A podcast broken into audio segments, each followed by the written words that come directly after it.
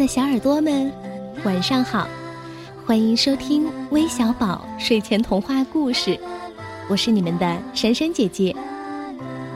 一听到生日歌，我们就知道今天肯定有人过生日啦，而且还不止一位呢，是一位小朋友和一位大朋友。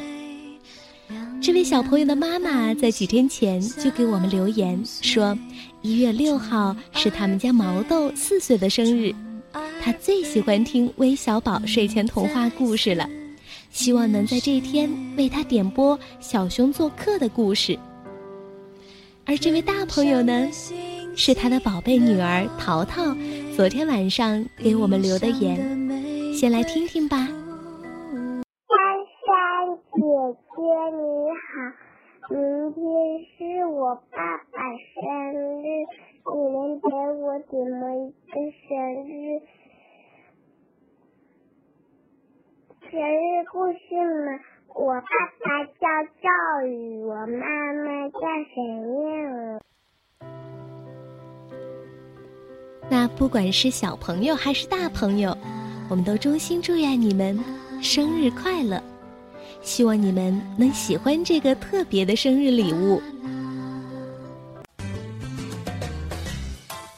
小象大大是小熊憨憨的好朋友，他想请憨憨到家里来做客，吃一顿他亲手做的饭菜。于是大大就给憨憨写了一封信，信上写着：“亲爱的小熊憨憨，我想请你到我家来做客。”吃一顿我做的饭菜，你快来吧！你的好朋友大大。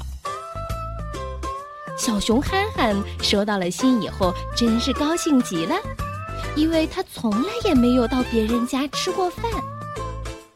可是憨憨不知道怎么办才好，他只好一个人坐在家里想主意。憨憨可真是个直心眼儿的小熊。他翻着小眼睛想了整整一个上午也没想好，急得都快要哭了。小兔灰灰和狐狸聪聪来找他玩儿，可小熊憨憨一点儿也不想玩儿，人家正在发愁呢，哪里有空玩儿啊？憨憨皱着眉头说。灰灰问：“什么事儿啊，让你这么发愁？”嗯，是小象大大要请我去吃饭，可我一次都没当过客人，我不知道怎么办。狐狸聪聪听了以后笑着说：“哼哼哼，这可太容易了。你到别人家一定要懂礼貌，不要见什么好吃的就拼命的吃，见什么就吃什么，那是最不礼貌的了。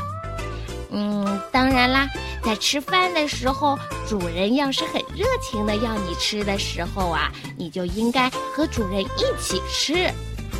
嗯，也不要刚吃一会儿就不吃了，要不然主人还没吃饱你就吃完了，这也是不礼貌的。在别人家吃饭要陪着主人吃完再停下来，这才叫礼貌呢。憨憨，你懂了吗？小熊憨憨点了点头，他听了狐狸聪聪的话以后，这才高兴起来。他说：“嗯，没想到去别人家做客还有这么多的礼貌呢。聪聪，要是你不说呀，我真的一点儿都不知道呢。嘿嘿，谢谢你了。”第二天，小熊憨憨就戴上他的小红帽，开着自己的那辆绿色的小汽车。来到了小象大大的家，小象大大请小熊憨憨吃糖果，憨憨刚想伸手去拿，可是突然想起了狐狸聪聪的话，只好咽了咽口水，把手缩了回去，说：“嗯，不吃不吃。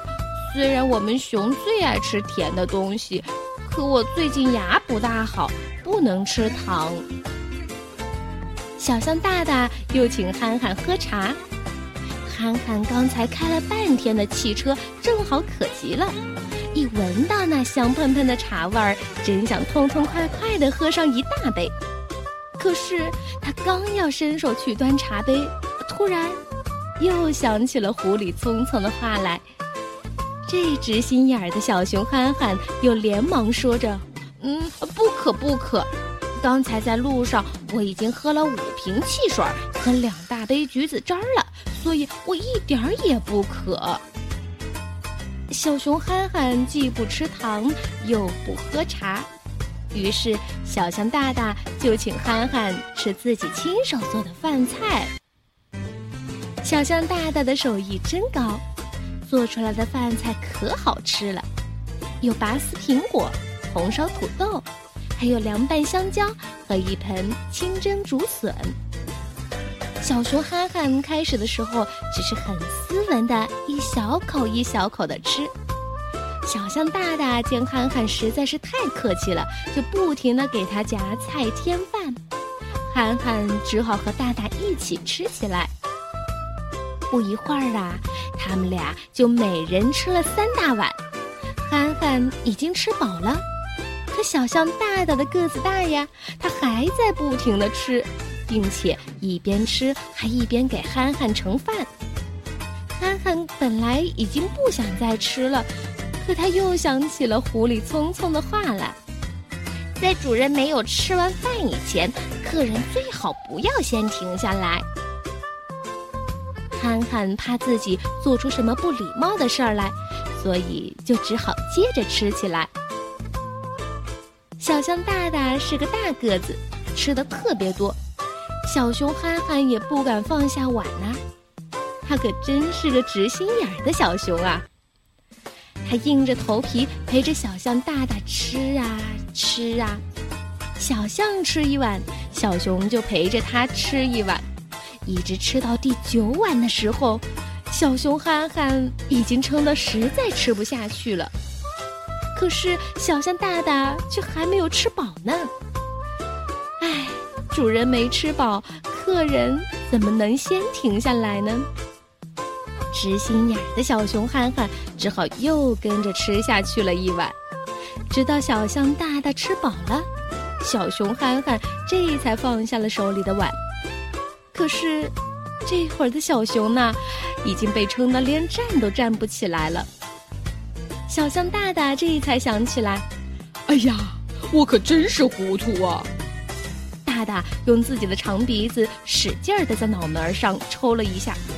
哎呀，憨憨那么小，我怎么能让他跟我吃的一样多呢？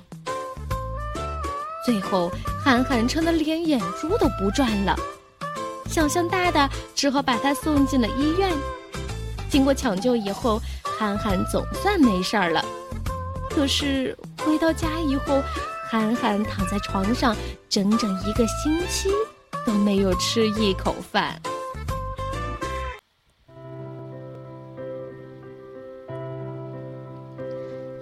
好了，我们今天的故事就讲完了。最后，再次祝愿毛豆小朋友。和淘淘爸爸生日快乐！愿你们今晚有个好梦，晚安。